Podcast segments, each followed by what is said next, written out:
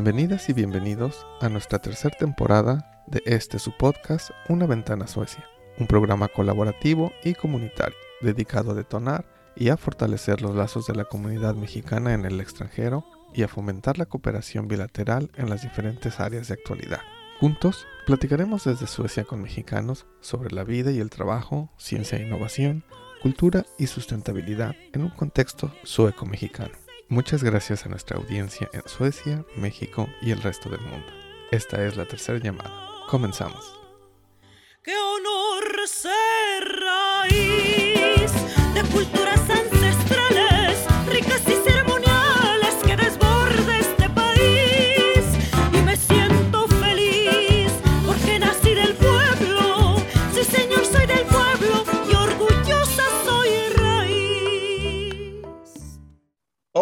bienvenidos. Estás escuchando Una Ventana Suecia. Mi nombre es Sergio Martín del Campo y seré su host en este podcast. Gracias al equipo de Capítulo Suecia que hoy acompaña Soledad Zamoda y Jesús Escandón. El día de hoy tenemos como invitada a Clarisa González Chávez, investigadora y doctorando en sistemas de producción sustentables con la Universidad de Chalmers en Gotemburgo. Pero antes de entrar en materia de lo que vamos a hablar en este episodio, nos gustaría conocer a Clarisa González. ¿Quién eres? ¿Cómo fue que llegaste a Suecia? ¿Qué es lo que haces? Hola Sergio, pues muchísimas gracias por la invitación hoy. Eh, mi nombre, pues como tú dijiste, es Clarisa González. Yo tengo tres años viviendo en Suecia, llegué en septiembre del 2018. Eh, yo llegué recién graduada de hacer una maestría en sistemas de manufactura en el Tecnológico de Monterrey y escuché acerca de la vacante que se había abierto donde estaban buscando eh, a un par de, de nuevos doctorandos en Chalmers. Vi realmente cuáles eran los requisitos y cuál era la descripción del puesto y se hablaba de explorar en la industria cuál era el potencial de las tecnologías digitales y cómo aprovecharlas de, tal manera que, que apoyara hacer el, a, crear una industria donde la sustentabilidad fuera la mayor prioridad y no me pude realmente imaginar otra manera de vivir mis, mis, mis siguientes cinco años.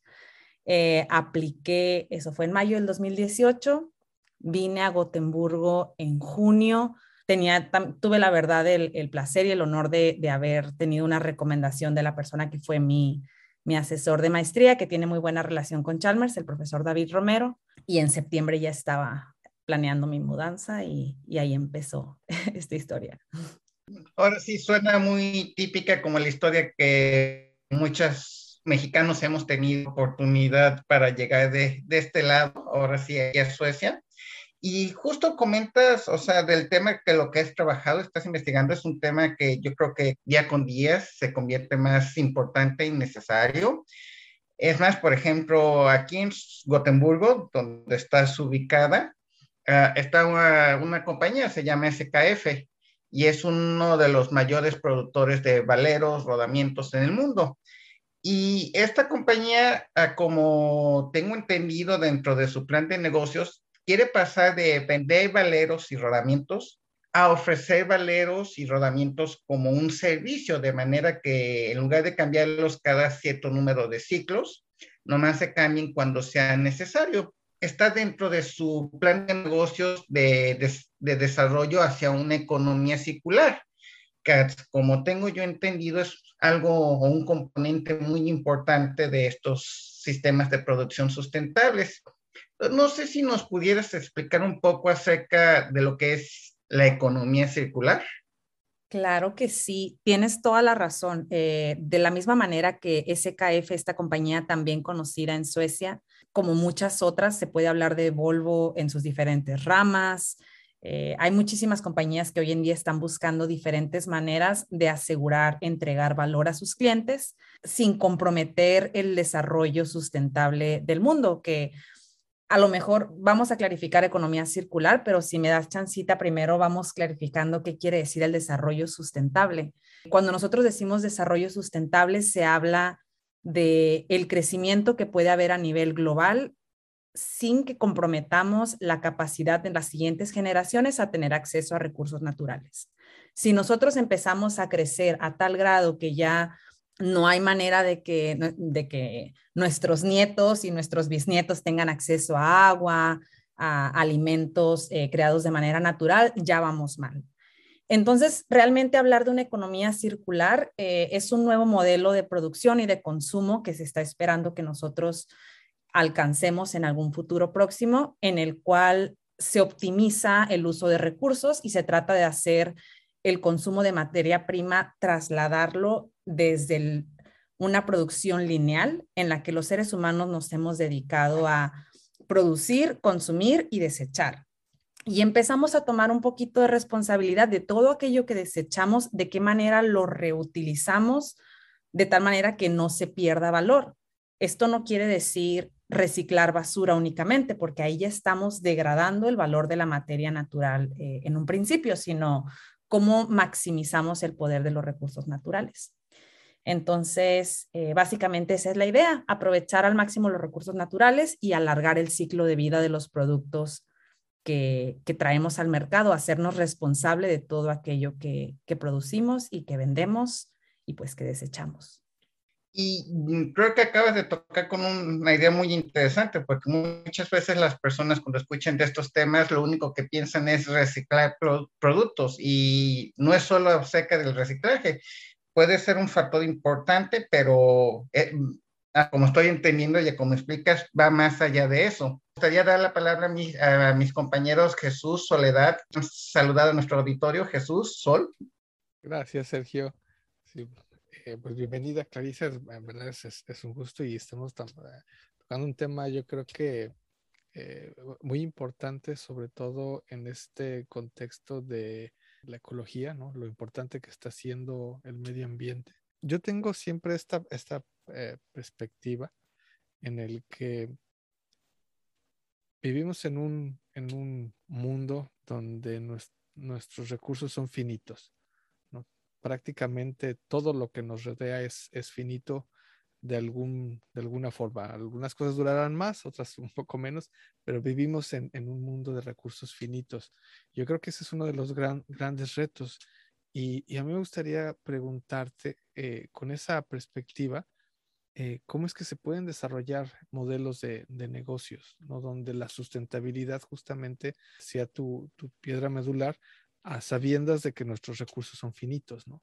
Claro que sí, Jesús. Yo creo que tomas un punto aquí muy, muy, muy relevante, que es el hecho de entender que eh, precisamente como nuestros recursos son finitos, tenemos una gran responsabilidad como individuos y las empresas tienen también que asumir el rol tan importante que ellos juegan en la transformación de esta economía tan lineal que sea que, que, cuando hablamos de la economía lineal que les comentaba yo de eh, producir, utilizar y desechar, esto realmente empezó a crecer muchísimo cuando pasó la segunda revolución industrial y empezamos a hacer la transición de la artesanía y el valor emocional de las cosas a una sociedad en la que había más personas con un ingreso económico que eran capaces de, de comprar eh, productos que se estaban haciendo como parte de producción en masa, entonces se le perdió este valor emocional a las cosas.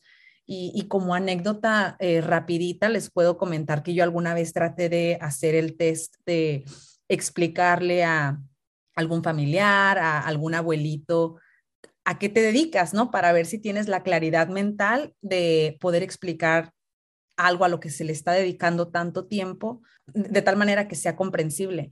Cuando yo traté de explicarle a mi abuelita qué era la economía circular, que íbamos a maximizar el uso de recursos, me dice, o sea, básicamente me estás pidiendo que yo haga lo que he hecho toda la vida, que es hacer que todo me dure mucho por la cantidad de vueltas que le teníamos que dar a la ropa, porque no se podían estar comprando platos y vasos nuevos siempre. Y, es cierto, o sea, hubo un momento en el que la sociedad hizo un switch que tenemos que revertir. Entonces, eh, regresando a tu pregunta, yo creo que antes de definir qué es necesario para crear modelos de negocio donde la sustentabilidad sea eh, el pilar más grande, tenemos que definir qué es un modelo de negocios es un término modelo de negocios que ahorita se empieza a escuchar mucho más porque tenemos una sociedad que está eh, lentamente, pero de manera segura, regresando al emprendedurismo y regresando a tratar de crear valor en aquellas oportunidades perdidas o desaprovechadas. Entonces, un modelo de negocios realmente, en pocas palabras, es la manera en la que una empresa es capaz de capturar valor y entregarlo a los clientes de tal manera que haya un intercambio justo. Y para nosotros poder crear modelos de negocio donde la sustentabilidad sea importante, tenemos que considerar tres pilares, que son el pilar, en inglés son las tres Ps, que es People, Planet y Profit. Y esto quiere decir que si nosotros consideramos una unidad de valor como aquella que le va a traer un bien a la sociedad, al planeta y a la vez va a poder crear un, caso de negocio o va a poder ser un intercambio redituable donde se generen ventas y ganancias, entonces ya estamos hablando de, un modelo de negocio que es, que es capaz de ser sustentable a largo plazo. Que, genera más, creo que eh, ese ejemplo que pone sí es, es, es, muy, muy sintomático y es increíble eh, que yo creo que la mayoría de nosotros con, con nuestras abuelas que vivieron en ese, en ese momento y tenían esa perspectiva, es increíble cómo en tan poco tiempo le dimos un giro y, el consumismo se, se, disparó, ¿no? Clarisa, qué gusto que estés con nosotros, bienvenida. A mí me gustaría preguntarte cómo es que nosotros como ciudadanos podemos tener en mente esto de estos tres elementos claves de la sustentabilidad que nos dices ahorita, de los cuales nos, nos estás hablando ahorita, esto de people, planet y profit cuando nuestra sociedad está acostumbrada a consumir y desechar. Y ahorita que, que contabas la, la, anécdota de tu abuelita, el otro día me estaba poniendo a pensar que, por ejemplo, ahora las personas, algunas personas están como, como en pro de los buffets, ¿no? De ir a comer buffet. Vamos al buffet y porque ahí hay muchas como cosas que yo puedo comer y tal, pero en verdad cuánto la, la, la, gente consume, o sea, solamente llena los platos y termina gastando toda esta comida y los restaurantes siguen como abasteciendo todas estas barras de buffet y cuánta comida se desgasta cada día. Y en verdad las personas consumen todo esto que, que toman en cada plato, ¿no? O o solamente se tira, o solamente consumen como una tirita del plato, una pequeña porción y gastan el resto de la comida. Y ahorita que hablabas de, lo, del comentario de tu abuelita, pensaba ese día, ay, pues si, si viera mi abuela como a estas personas, me diría, ay, pero si ya sabes que la comida es sagrada, ¿cómo es que vas a andar tirando la, la comida tal? Y sí, justamente creo que estas, estos valores éticos o morales como que de repente fueron así, pop, ¿no? De lado. ¿Qué, ¿Qué, nos puedes comentar al respecto? Claro que sí, tienes muchísima razón, Soledad. Yo creo que eh, he tenido yo el, el, gran honor y la, y, y la ventaja de, de tener un poco de educación aquí y no nada más el yo educarme eh, en este proceso de, volverme estudiante doctoral, sino como parte de, mis actividades tengo que dar clases, como la mayoría de mis compañeros que están haciendo eh, el doctorado aquí en Suecia.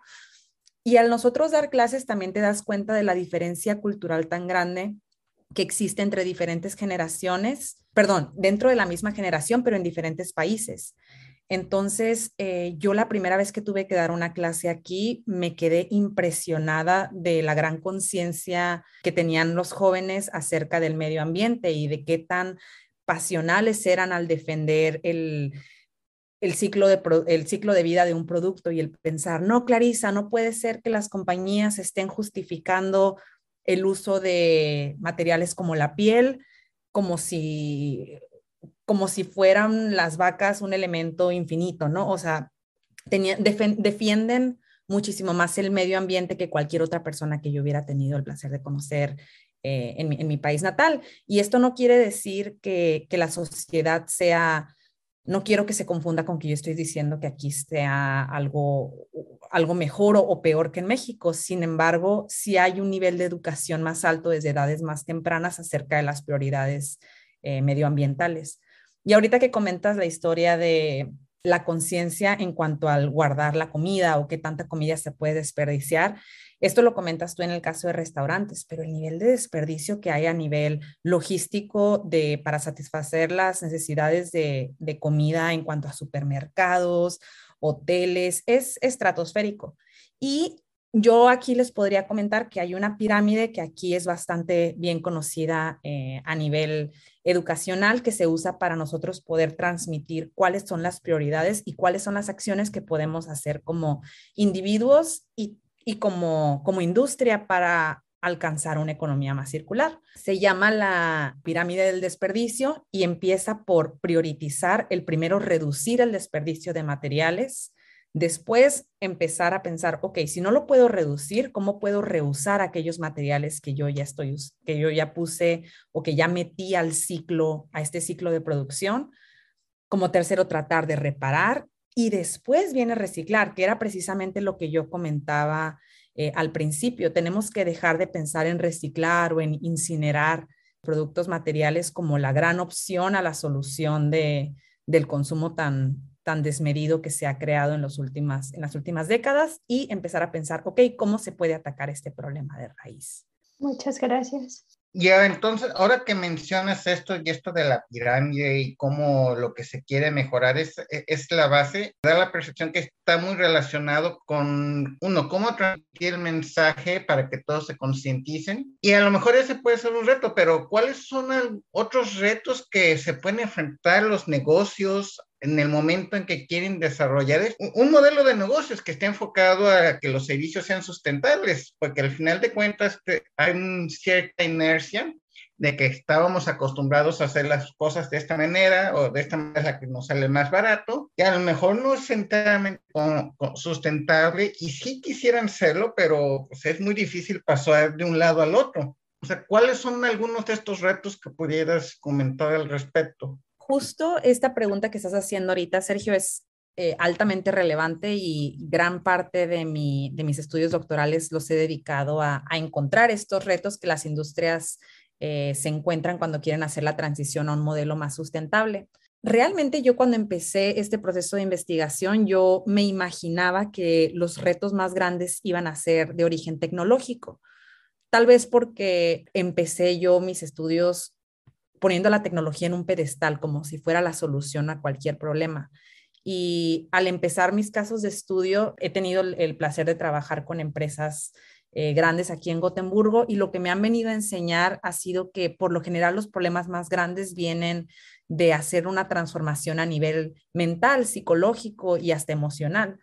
Y parte de esto es porque el, el llegar a una economía más circular puede pasar a través de muchas maneras pero uno de los modelos de negocio que más se recomiendan o a los que se le tiene más fe a nivel eh, Unión Europea y, muchos de los reportes que se han generado con los que se les busca dar consejo a las empresas ha sido el hacer la transformación de lo que tú comentabas, en lugar de vender un producto como tal, el deslindar la entrega de valor de, de los productos físicos a cubrir una necesidad. ¿Esto qué quiere decir? A lo mejor tú no tienes por qué ser dueño de un carro, a lo mejor realmente tú lo que necesitas es un servicio de transportación. ¿Y qué pasaría si usamos modelos, por ejemplo, de compartir vehículos para poder trasladarnos? Entonces tú ya no tienes la responsabilidad completa del ciclo de vida de un automóvil que está estacionado por lo general el 80% de su tiempo de vida útil. Entonces, a nosotros hablar de este tipo de modelo de negocios, los retos más grandes que nos hemos encontrado ha sido el cambiar la actitud y la percepción que tienen los clientes respecto al valor. Y eso se nota mucho generacionalmente, que hay las generaciones, yo creo que las nuevas están empezando a aceptar realmente esta idea de compartir porque crecieron con Netflix, crecieron con la idea de tener acceso a algo y no tener necesariamente un estante lleno de películas que están generando de alguna manera eh, un daño medioambiental en cuanto a la parte de la producción, pero el cambiar la actitud y la percepción ha sido un problema mayor. Y eh, dentro de las empresas, el hacer la transición ha requerido una capacidad eh, muy grande de generar nuevas habilidades gerenciales y nuevas habilidades organizacionales, porque nadie viene a enseñarnos cómo aceptar el cambio y cómo quitarnos del miedo de qué pasa si mi puesto de trabajo cambia? ¿Qué tal si yo ya no me llamo ingeniero de producción y ahora me llamo ingeniero de servicio? ¿Eso dónde me deja a mí? Ese ha sido un, gran cambio. Y eh, algo que también a mí me parece muy interesante es que el hacer, el cambiar el modelo de negocio de, de las empresas, sobre todo ser capaces de entregar más servicios ha llevado a muchas compañías a generar una cantidad de, información muy grande con la que no se había lidiado nunca antes.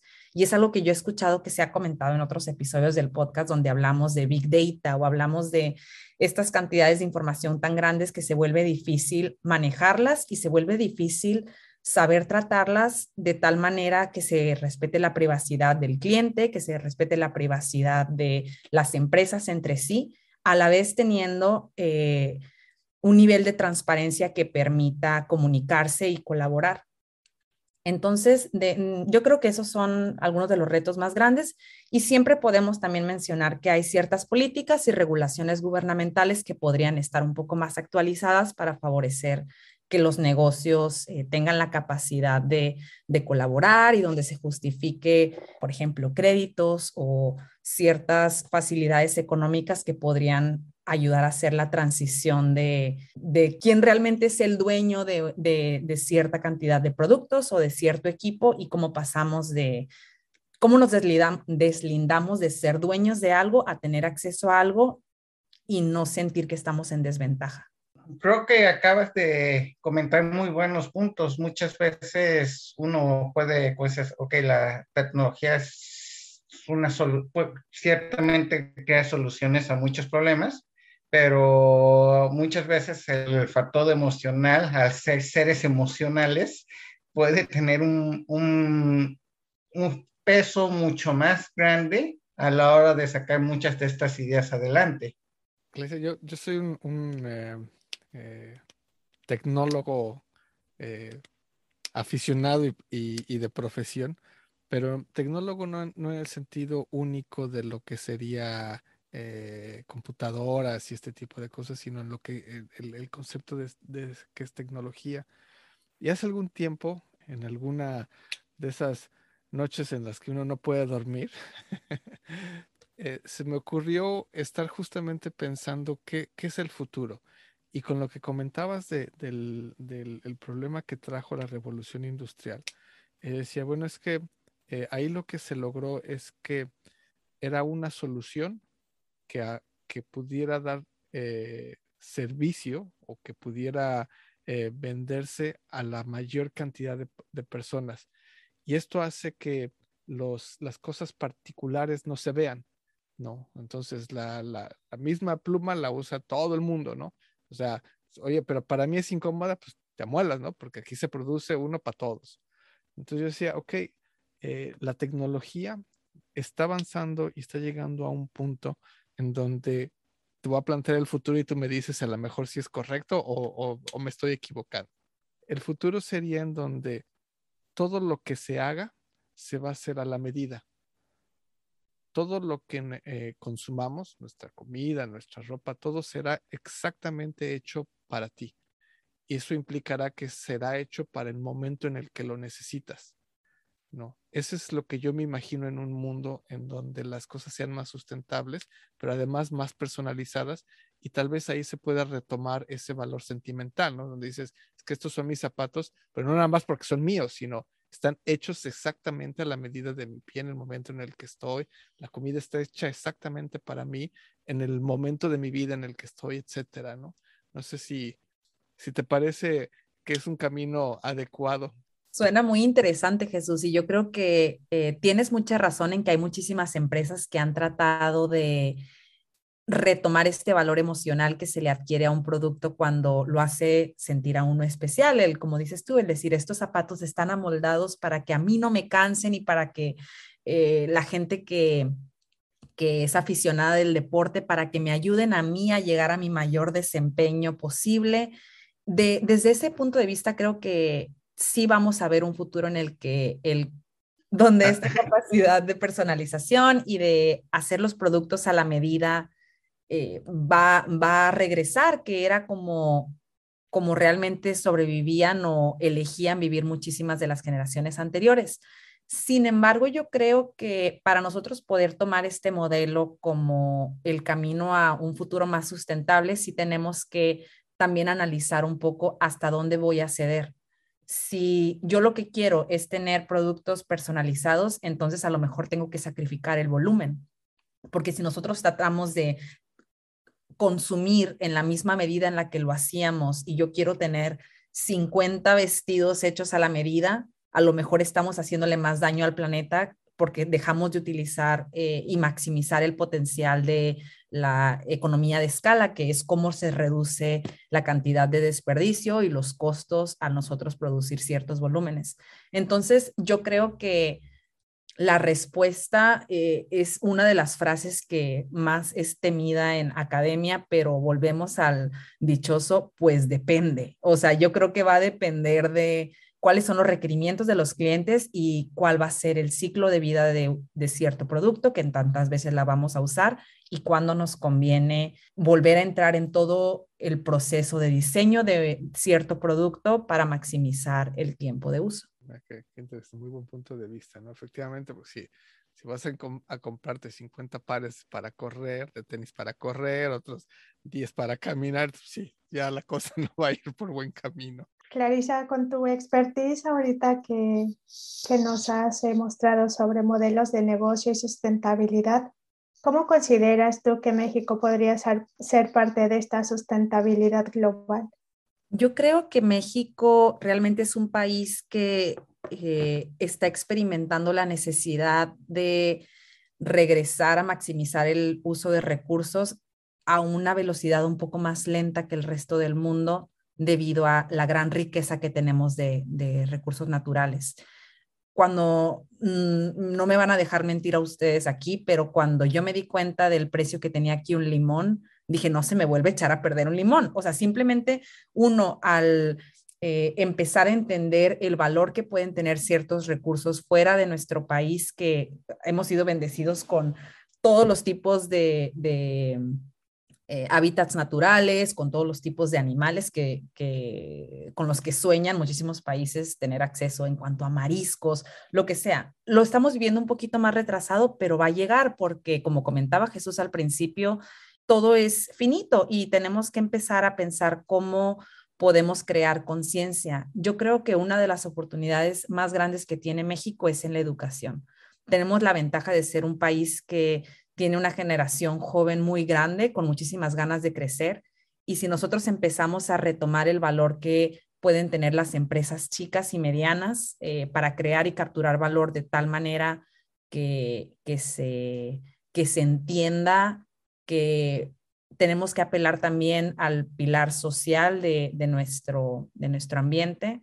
Tenemos muchísima, tenemos un potencial muy grande para, para alcanzar una economía más sustentable. Muchas gracias. No, gracias a ustedes por invitarme. No, ya ha sido la verdad una conversación bastante interesante. Nos ayudas a, por un lado, a que reflexionemos más acerca de cómo percibimos nuestras acciones o lo que podemos hacer a medida de, pues ahora sí, la necesidad de tener una economía, economía más sustentable, cómo podemos apoyar ahora negocios que a lo mejor tienen la sustentabilidad como elemento de su desarrollo e irnos más allá de no solo pensar de que, ok, no debo de contaminar, sino ver toda esta perspectiva diferente. Entonces, yo creo que has, traído una muy buena reflexión para, para todos nosotros. ¿Algunos comentarios finales de algún miembro, Jesús?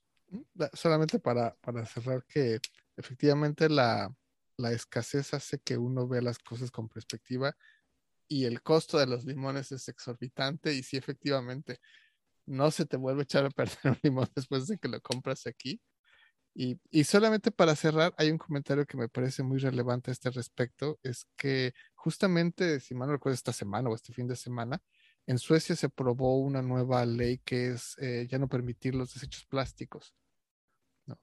Y, me parece que va muy de la mano con lo que tú comentas, Reisa, que es la escasez, ¿no? A pesar de que es un mundo globalizado, Suecia es un país rico y puede comprar todo, pero todo tiene un costo, ¿no? Entonces, sí, claro que hay limones, pero te van a costar 30 eh, pues, pesos o 20 pesos cada uno. Entonces, como que eres mucho más consciente, ¿no? De, de, cómo lo quieres gastar. 100%. Y creo que si me permiten agregar algo ahí, yo creo que eh, a la pregunta que me, que, a la pregunta final que tenían sobre cómo México podría todavía avanzar un poco más rápido, yo creo que en Suecia algo que también he aprendido es el poder de la presión social. ¿Qué pasa cuando un porcentaje alto de la población tiene gran conciencia social, empieza este peer pressure que se dice, ¿no? O esta presión social de realmente que te volteen a ver tus compañeros mal si ven que no estás reciclando eh, los envases en los que trajiste la comida, a veces tiene mayor peso que la iniciativa propia, porque uno por naturaleza como ser humano trata de adaptarse y de serlo, de encajar eh, de una manera adecuada en el medio ambiente en el que vive. Entonces, yo creo que si a través de la educación México empieza a generar presión en las generaciones más jóvenes, tal vez estas generaciones van a venir a educar al resto de la población y como clientes podemos empezar a exigir un, mejor desempeño eh, medioambiental acerca, a, todas las empresas a las que les consumimos. Entonces, me quedo con esa reflexión yo también. Excelentes preguntas, chicos. Muchísimas gracias por invitarme. Muchas gracias, Clarisa, por ser parte de este podcast. Un, un honor tenerte con nosotros. Gracias. Gracias, Clarisa. Ha sido un verdadero gusto tenerte aquí con nosotros y poder escucharte todas tus opiniones. Este programa es traído a ustedes por la Red Global de Mexicanos, capítulo Suecia invitamos a escuchar Una ventana Suecia, donde podrás saber más de la vida aquí y en Europa desde una perspectiva mexicana. Encuéntranos en Facebook como Red Global MX Suecia o escríbenos al correo redglobalsuecia.gmail.com.